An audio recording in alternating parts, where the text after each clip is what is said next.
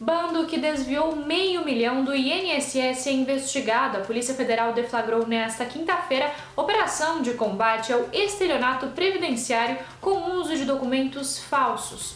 A ação da PF cumpriu mandados em Balneário Camboriú e Penha, onde há endereços ligados aos golpistas. A suspeita é de que o bando teria recebido mais de 500 mil reais com o esquema.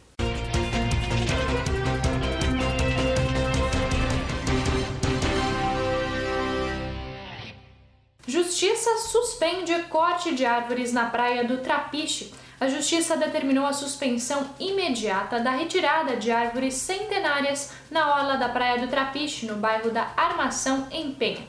A decisão atende a pedido em ação popular para que a destruição seja interrompida até que o município apresente autorização dos órgãos ambientais competentes. O presidente do Conselho Municipal do Meio Ambiente informou que a intervenção da prefeitura não era de conhecimento do conselho.